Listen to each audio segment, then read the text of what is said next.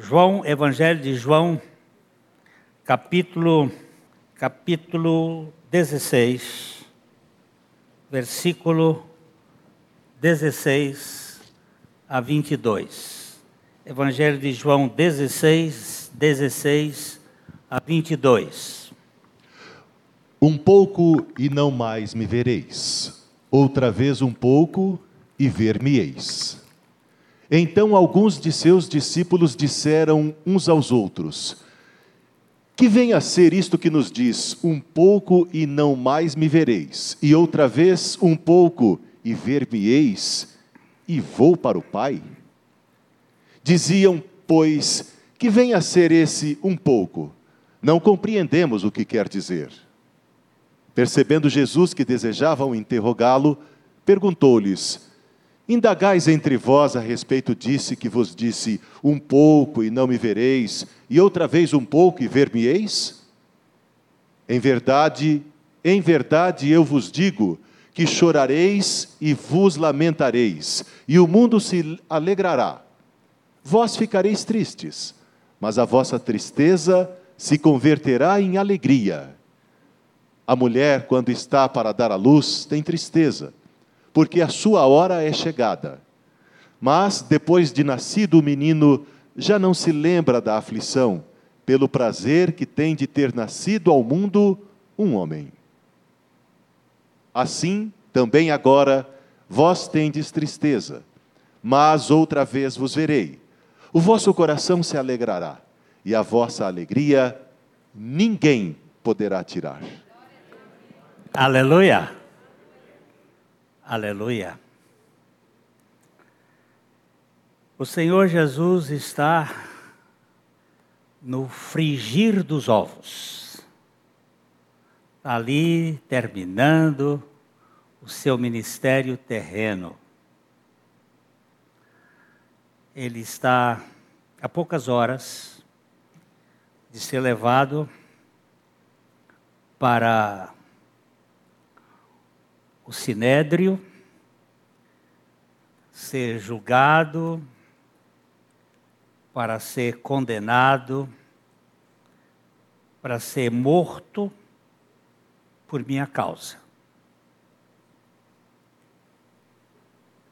Aquela é uma morte que não era dele. E então ele está preparando os seus discípulos.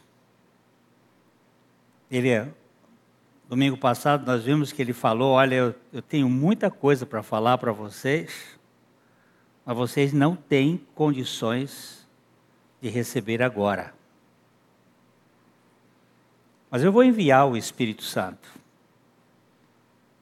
E quando ele vier, ele vai convencer o mundo do pecado, da justiça e do juízo do pecado porque não crê em mim. Da justiça, por quê? Porque eu vou para o Pai. E do juízo, por quê? O príncipe deste mundo já está julgado. Quando ele terminou de dizer essas coisas, ele diz é, um pouco, e não mais me vereis. E outra vez, um pouco, e ver-me-eis. A gente não sabe qual foi o intervalo preciso desses versículos 16, ele é incerto. Isso pode significar que o Senhor estaria longe deles por três dias.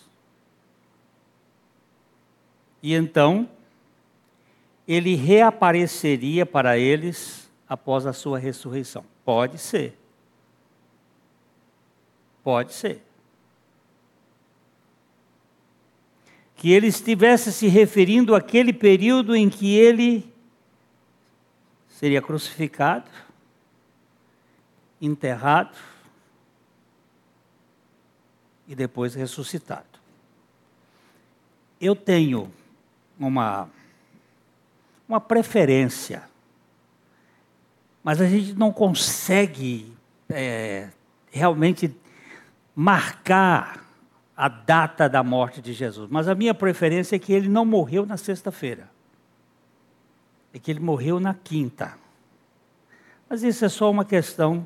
Tem alguma gente, gente muito capaz que pensa assim, que ele ficou três dias mesmo, como Jonas, porque este era o, o sinal do profeta Jonas, que ficou três dias no ventre do peixe. Ele disse que esse era o único sinal que ele ia dar para essa geração. Mas isso não é o caso. O fato é que ele, ele ficou ou três dias ou em três dias no ventre da terra e ressuscitou. Então, este poderia ser o período, um pouco e depois um pouco. Um pouco não me vereis, outro pouco ver-me-eis. Pode também significar que ele voltaria para a casa do seu pai, e então, depois de um tempo, que seria a nossa era, que para ele é um pouco, ele voltaria para os seus discípulos. Seria a segunda vinda. Essa é outra interpretação. Porque tempo para Deus não é nada. Um dia, disse Pedro, é como mil anos. Mil anos, como um dia. Então, quando ele disse um pouco e não me vereis, e um pouco e ver-me-eis, pode ser que seja também esta segunda interpretação. Ou pode significar que por algum tempo eles não o veriam com os seus olhos físicos. Mas depois que o Espírito Santo fosse dado no Pentecostes, eles iriam perceber pela fé, de uma forma como nunca tinham visto antes. Iam ver Jesus como o escritor aos Hebreus diz, olhando firmemente para Jesus. Então, seria essas três maneiras que podemos interpretar esse um pouco. Ou os três dias, ou o tempo até o, o segundo advento, ou a abertura dos olhos espirituais. Quando nós começamos a enxergar da maneira como o Espírito Santo revela. O versículo 17. O versículo 17 diz o seguinte, por favor, meu irmão.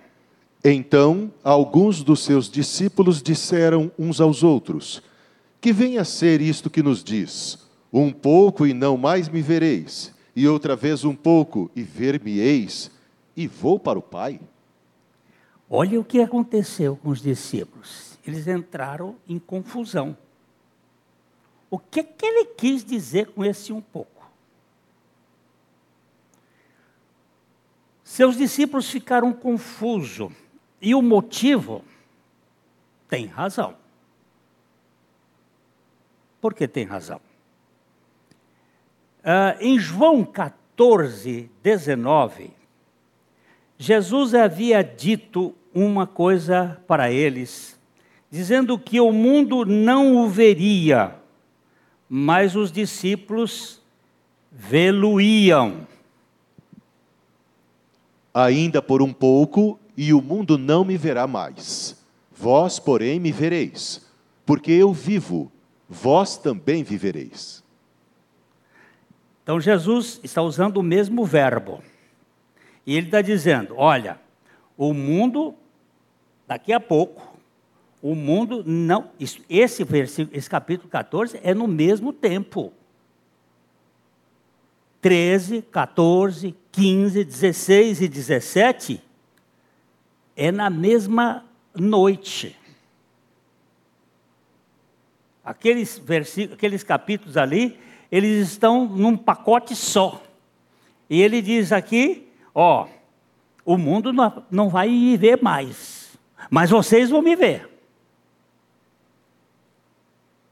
E agora ele diz: por um pouco vocês não me veem, depois vocês vão me ver. Isso traz uma confusão.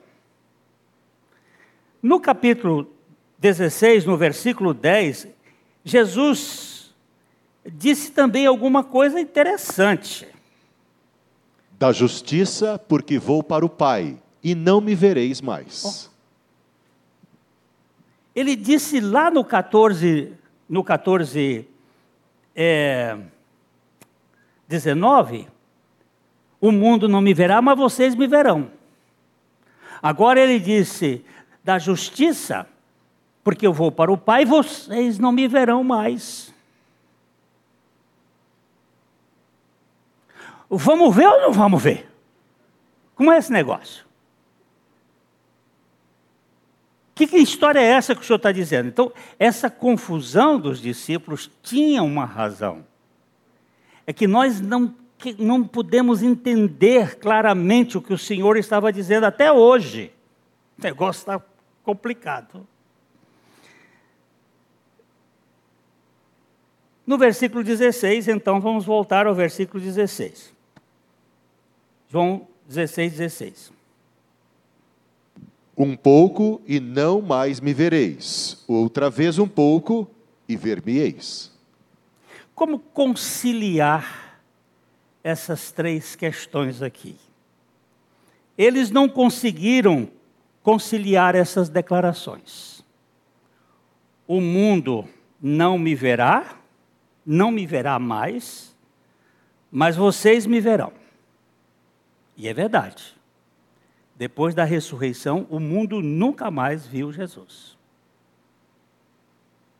E se o mundo vira Jesus, é por meio da revelação do Espírito Santo. Porque Jesus deixou, ele não apareceu para ninguém do mundo depois da ressurreição. Só para os discípulos, só para o povo dele.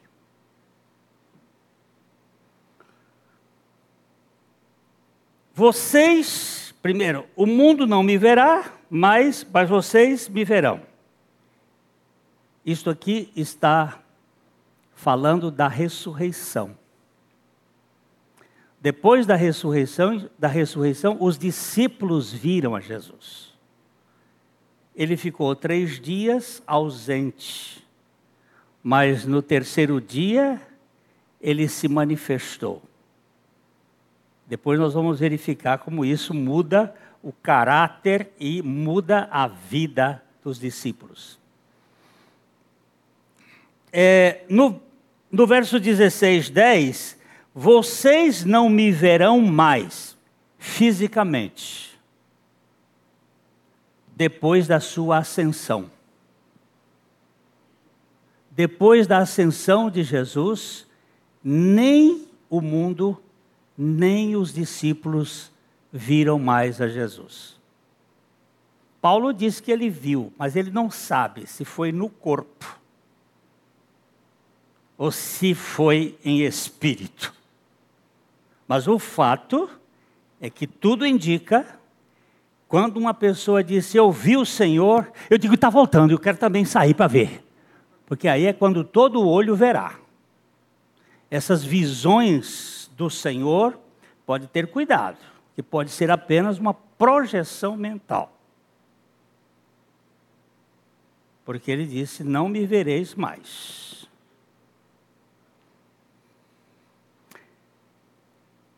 Mas quando ele diz aqui no verso 16: Vocês não me verão e vocês me verão, é entre a morte e a ressurreição.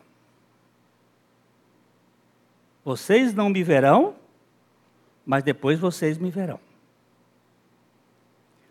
Só os discípulos, como eu disse, de Jesus, viram a Jesus ressuscitado. Nós vamos ver isso.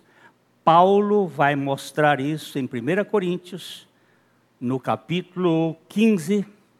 Ah, deixa eu começar com o 1. Era para ler só do 5 para o 6, mas vamos começar com um, porque é tão bom falar do Evangelho que eu não posso deixar de ter o privilégio de falar do Evangelho aqui. Os versículos 1 a 3 3, ou de uma, é, de uma 4, nós temos aqui a verdade substancial do Evangelho. Versículo 1. Paulo, chamado pela vontade de Deus para ser apóstolo de Jesus Cristo. Peraí, peraí, peraí. 1 Coríntios capítulo 15. 15.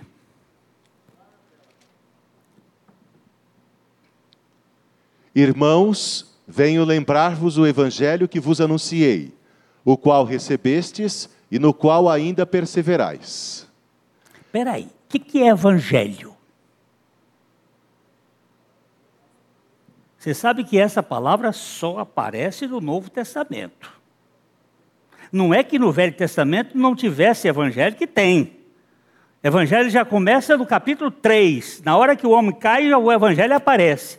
Mas na, na clareza, na eh, efetividade, ele aparece quando a, o Verbo se encarna e vem para uma obra redentiva. E ele disse assim: Irmãos, venho lembrar-vos o Evangelho. Tal como vula preguei, ele vai dizer depois que é o Evangelho. Continue a leitura do verso 2.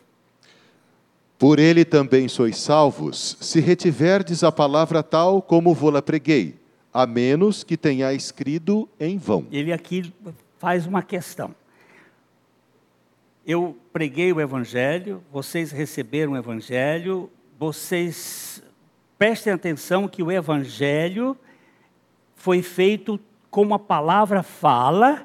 Eu não sei se vocês creram certo, pode acontecer que creram em vão, mas no verso 3 ele entra dizendo que é o Evangelho.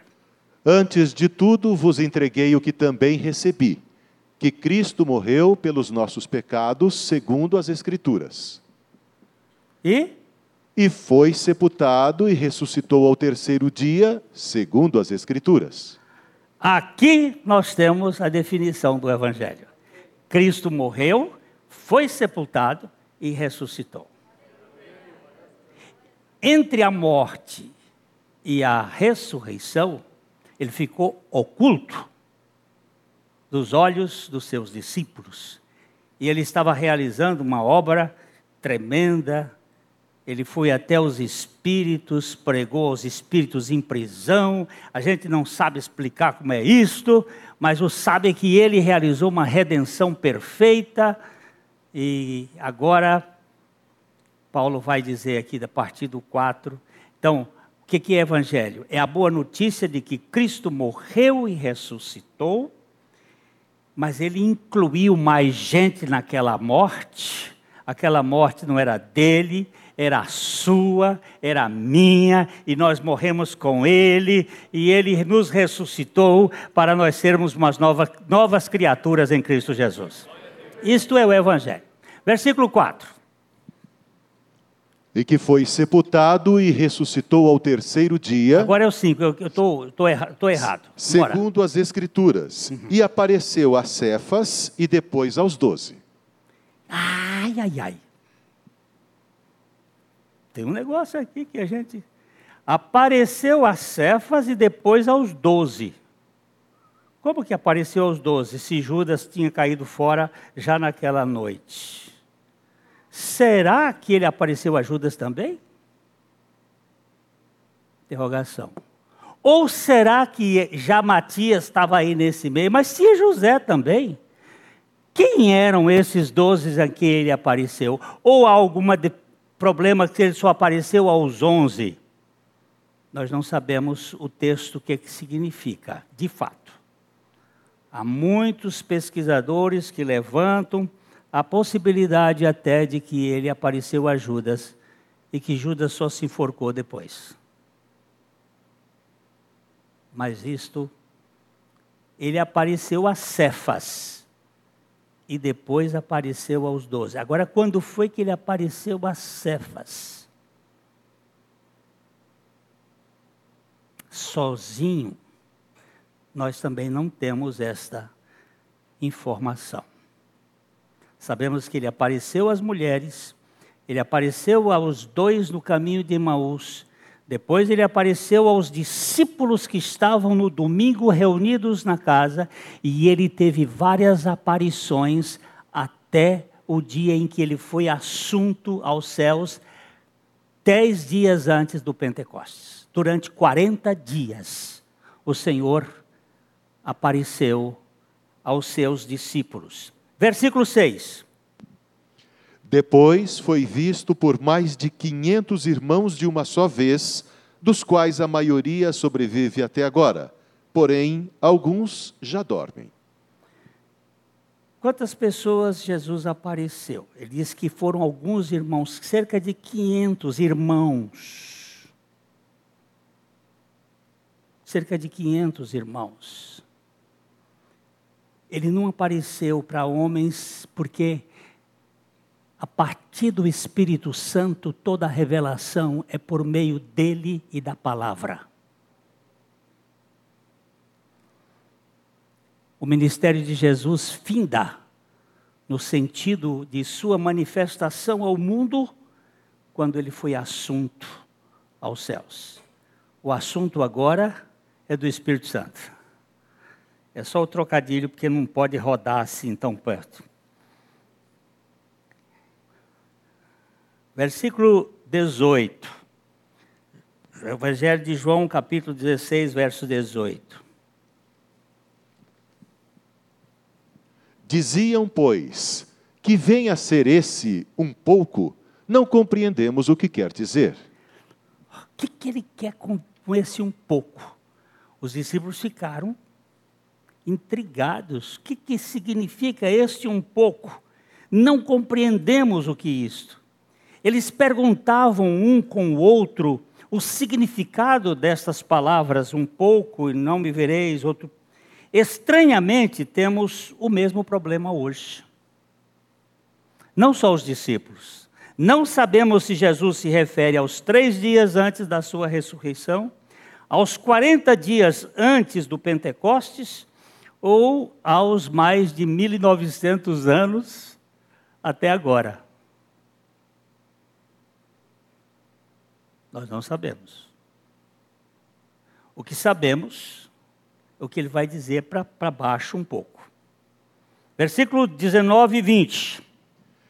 Percebendo Jesus que desejavam interrogá-lo, perguntou-lhes: Indagais entre vós a respeito disso que vos disse: Um pouco e não me vereis, e outra vez um pouco e ver-me-eis?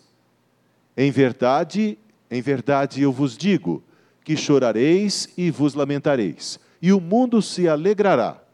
Vós ficareis tristes, mas a vossa tristeza se converterá em alegria. Aleluia! Aí ele começa a dizer: Ó, vocês são muito curiosos para saber coisas. Essa questão aqui, é, Jesus, como é que ele percebeu?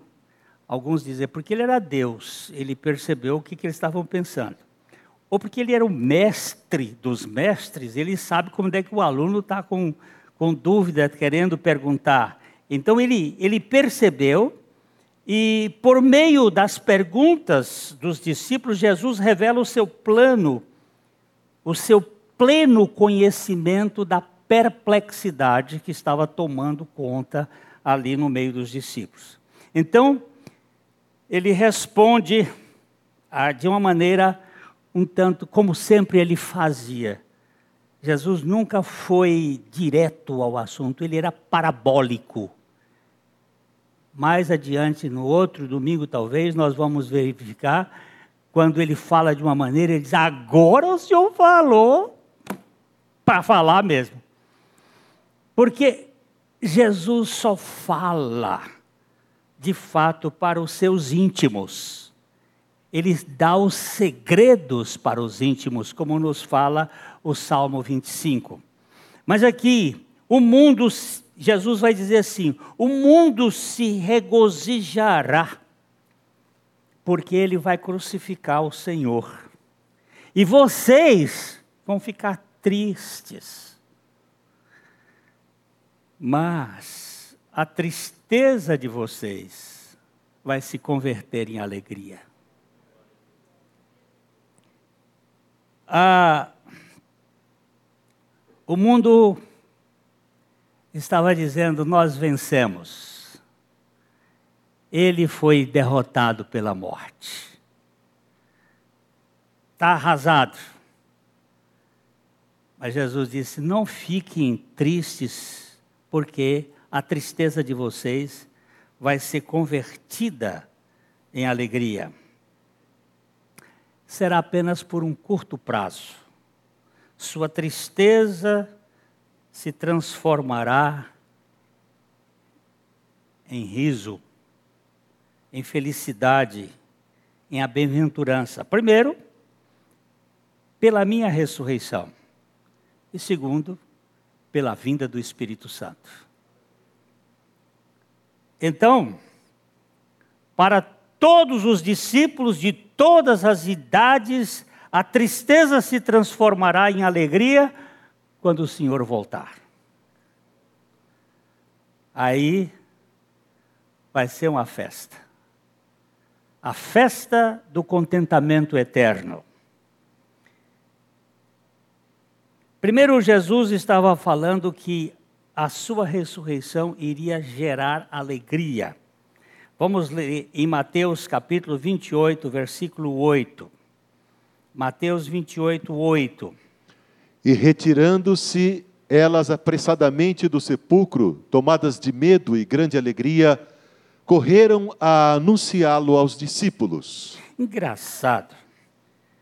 Tomadas de medo e não de alegria mas de grande alegria. O que, que aconteceu? O impossível. Porque agora nós não temos ressuscitação, nós temos ressurreição. Já havia acontecido lá no Velho Testamento ressuscitação de defuntos mas ressurreição foi a primeira. Mesmo aquele defunto que tinha caído sobre os ossos do profeta Eliseu e ressuscitou, ele não teve ressurreição, ele teve ressuscitação. Mesmo aqueles que Jesus ressuscitou, a filha da viúva de Naim, o filho da viúva de Naim, a filha de Jairo e Lázaro, eles não tiveram ressurreição eles tiveram ressuscitação. Qual é a diferença da primeira para a segunda? Ressuscitação você volta a ter a vida que você tinha antes. Ressurreição você volta, você tem uma vida que você não tinha antes. É uma vida eterna, é a vida da salvação. Nós não somos, vou dizer uma heresia aqui, mas desculpa. Nós não somos salvos pela morte de Jesus. Nós somos salvos pela sua vida. A morte dele foi o lugar onde ele tirou a nossa, para que, pela sua ressurreição, ele nos desse a sua vida. Porque nós somos salvos pela vida de Cristo.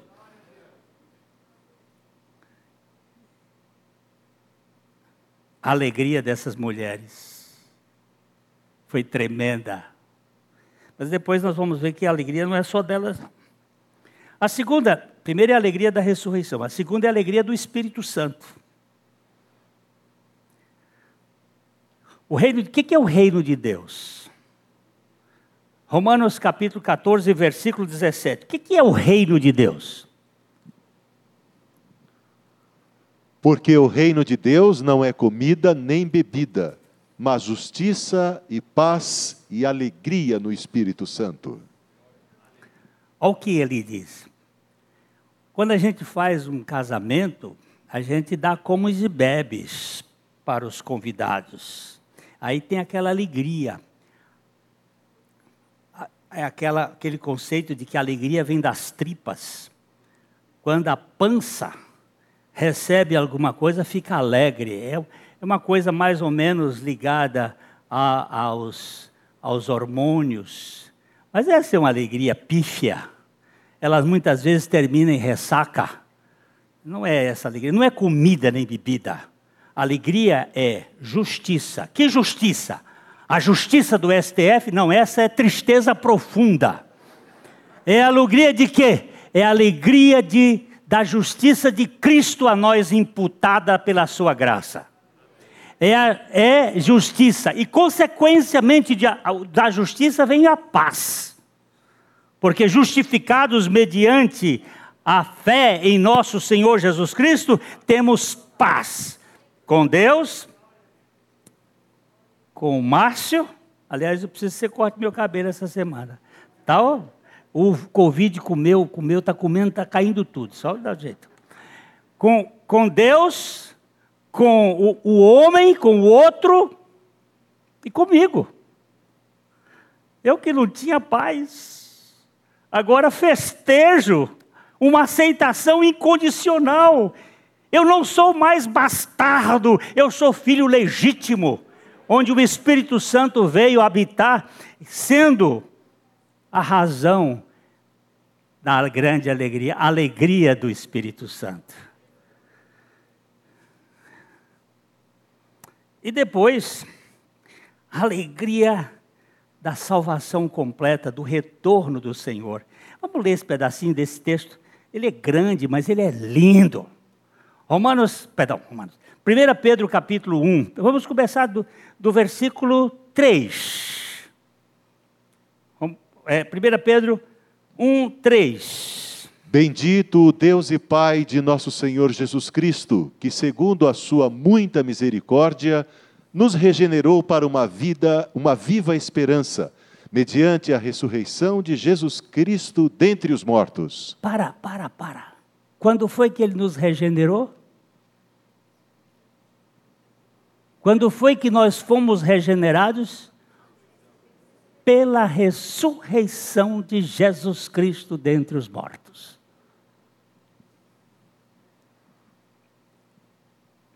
Não pela ressuscitação, mas pela ressurreição. Porque ele venceu a morte, venceu o diabo, venceu o mundo e vive e reina para sempre. Se eu tivesse tempo aqui, eu ia ler a história de George Frederico Handel. Quando ele compôs o Messias. Que coisa mais extraordinária. Quando ele descobriu, ele estava fracassado, ele tinha perdido tudo, a mulher, ele tinha perdido as, os bens, ele estava completamente arrasado, destruído, como um, um alemão na Inglaterra, desprezado, um estrangeiro, depois de ter fracassado na companhia de, de ópera, que estava bombando num certo tempo, agora ninguém queria escutar mais ópera. E Handel estava lá, Porocochô, foi para Chester, no interior da Inglaterra, acabado, e ele pediu ao Senhor uma outra chance para ele manifestar ao Senhor. O Senhor moveu o céu e a terra, chamou o Duque de Cavendish, chamou William Jennings, mandou montar um esquema trouxeram os textos. Quando ele começa a ler os textos, ele descobre que aquela história de Jesus era a história dele, e ele tem um momento que ele diz assim: Eu vi que a morte de Jesus era a minha morte e que a vitória de Jesus era a minha vitória. E ele banava a cabeça de um lado para o outro. E começou 24 dias, dia e noite, escrevendo e cantarolando, escrevendo, para produzir uma obra que dá um pouquinho mais de duas horas. Mas é demais. Não assisto pagode, nem que a vaca tussa. Mas assisto para God. Tudo que é para God eu assisto. Tudo que é de Deus me dá alegria. E ver aquele aquele oratório sublime. Quando encontraram, Rendel estava três dias sem comer. Alguém disse que ele teve um desmaio, outros disseram que ele teve um transe. E ele estava em, quando o, o, o ajudante dele conseguiu quebrar a porta da casa, porque ele tinha botado o cara para fora, ele estava encontrar ele sentado em cima dos manuscritos, chorando e dizendo: E eu tive uma revelação de anjos, eu vi o Senhor da glória. Ah, coisa mais linda. É tão linda que o rei Jorge II, quando ouviu pela primeira vez, quando chegou no Aleluia, ele ficou de pé. Um daqueles ajudantes do rei disse: O senhor está cansado depois de duas horas? Ele disse: Não posso ficar sentado diante de uma coisa desta que é dedicada ao Rei dos Reis. Eu tenho que ficar em pé. Um homem fracassado encontrou Jesus e Jesus transformou a vida deste homem. Alegria. Quando canta o aleluia, aqueles três, cinco, sete, três, cinco, sete, aleluia, aleluia, aleluia. Olha, estou aqui arrepiando. Arrepia monge de pedra. Alegria do Senhor. Como é que você pode viver? Agora vamos ler, continuar aqui. Olha, é a ressurreição. Vamos lá. Para uma herança incorruptível. Você sabe o que é incorruptível? é que não passou pelo Congresso Nacional. Incorruptível. Segunda. Sem mácula. O que, que é sem mácula? Não tem, não tem um defeito. A herança que você tem é incorruptível, sem mácula. E mais? Imarcessível. O que, é imarcessível? Que não murcha criatura. Que não desaparece é uma coisa eterna, uma salvação eterna. E ainda fica uma turma achando, com aquela cara azeda de achando. É, foi uma vantagem Deus me salvar para Ele. Misericórdia. Vamos lá. Reservada nos céus para vós outros que sois guardados pelo poder de Deus mediante a fé, para a salvação preparada para revelar-se no último tempo. Eu já fui salvo, não tem mais condenação. Nenhuma condenação para os que estão em Cristo Jesus. O que, é que você diz? Já fui salvo. Eu estou sendo salvo. Eu estou sendo salvo tem uma salvação da minha alma contínua e eu serei salvo, a salvação que vai se revelar no último tempo. A salvação do meu corpo. Quando eu vejo que, que o Covid fez no meu ombro, nos meus dedos, no meu cabelo, na minha memória, eu digo para ele assim: Selvirinhos de meia tigela, eu terei um corpo glorificado. O que você fez aqui é provisório e eu tenho algo permanente. Isso é gostoso a gente tripudiar, porque eu aprendi a tripudiar com Paulo, quando ele pega o, a bandeira branca e diz: Onde está, ó morte, a tua vitória? Onde está o teu aguilhão, ó inferno? Isso é, isso é demais porque tem certeza da ressurreição de Cristo. Vamos lá. Nisso exultais. O quê? O que que é? O que que é exultar?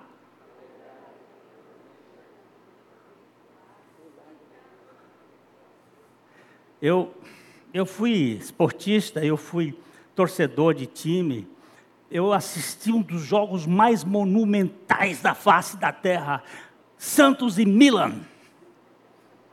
Maracanã cheio. Milan ganhando de 2 a 0. Segundo tempo, Santos ganhou de 4 a 2. Pensa numa criatura pulando. E quase 200 mil pessoas dentro do Maracanã. A gente não podia pular porque se pulasse o pé do outro entrava embaixo, cheio, lotado. Que alegria, Santos! E Pelé não fez nenhum gol. Isso é pífio. Isso é vergonhoso diante da alegria do Senhor e eu ter que viver murmurando, reclamando, criticando. Isso é caráter de quem? De quem foi redimido? A vossa tristeza se transformará em alegria.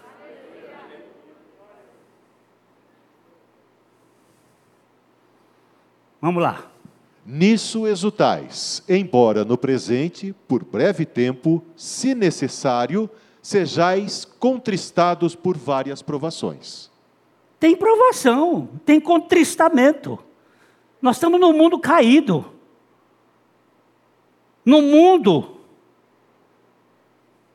Não vou dizer não. Eu já ia pegar mais um outro político aí, mas não vamos deixar para lá. Para quê?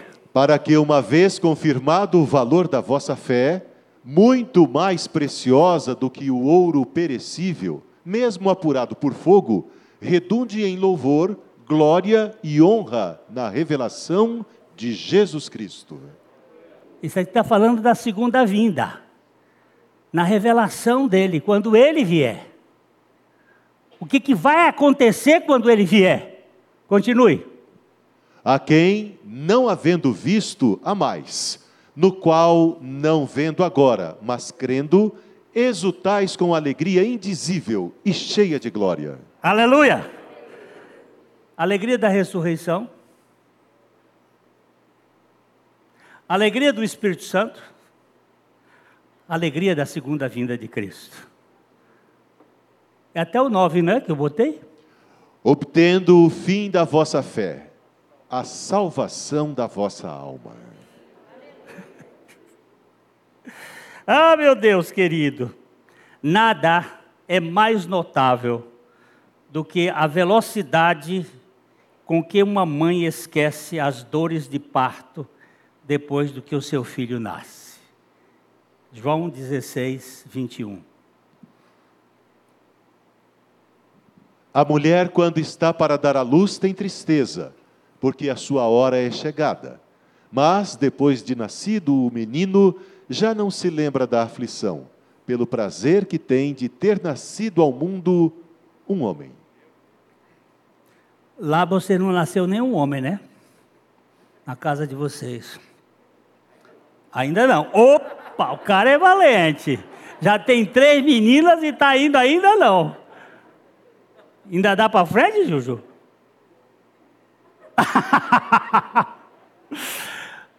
Ali tem, tem dois, dois. Dá alegria ou não dá alegria? Mas a mãe que eu queria ver, as mães dizendo assim: tem dores de parto, tem dores, dores de parto. Que é a terceira dor mais doída do mundo. Que a primeira é tétano, a segunda é, é não, a segunda é herpes. E a terceira é parto. Dor de rins, que é depois, mais outros bichos. Eu, meus irmãos,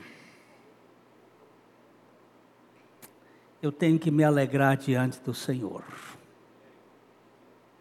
Não tenho outra coisa a gente sofre, mas não tem coisa maior que ele está dizendo. A alegria da mãe quando nasce o filho. Parece que acabou de nascer, estava chorando, gritando. Se você já foi numa maternidade para ver uma mulher parindo, ela. Quando a criança nasce chora, é que coisa mais linda. Coisa às vezes é mais feia do mundo, mas ela é lindo, é lindo. Coisa mais gostosa. E Jesus pega esse exemplo. Nada é mais notável do que a velocidade com que uma mãe esquece das dores de parto depois que o filho nasce. É rápido. E nós dizemos somos novas criaturas. Hum. Hum, é uma gemessão. Um povo que geme, que reclama, que murmura. Os discípulos iriam passar por isto. A tristeza relacionada com a ausência do seu Senhor seria rapidamente esquecida quando eles o vissem novamente. João 20, 20. Já estou acabando, viu, gente? Eu passei um pouco, porque eu contei a história do, do, do Handel que eu não ia contar e comeu bem uns 10 minutos do meu caso. Dá tempo, né? E dizendo isto, lhes mostrou as mãos e o lado. Alegraram-se, portanto, os discípulos ao verem o Senhor. Quando o Senhor chegou, passou por meio de uma parede, saiu da terceira dimensão, entrou na quarta, na quinta, entrou de novo na terceira dimensão. E ó, aqui estavam os sinais dos cravos, aqui estava o lado furado, era Ele mesmo. Estes sinais são eternos. Ele é o único ser de toda a criação que estará no mundo redimido que terá um defeito. O defeito dos meus pecados. Ele vai ter aquelas marcas forever and ever. Amém.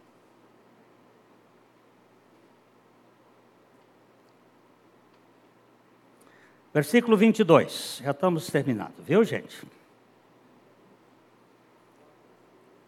16, 22. Assim também agora vós tendes tristeza, mas outra vez vos verei. O vosso coração se alegrará, e a vossa alegria ninguém poderá tirar. Eu acredito que essa visão aqui é são as três. porque aqui está difícil da gente entender. Eu os verei novamente. E se se refere à sua ressurreição, ao seu envio do Espírito Santo no Pentecostes ou ao seu segundo advento? Creio que as três coisas. O resultado é a alegria, e uma alegria que não pode ser tirada.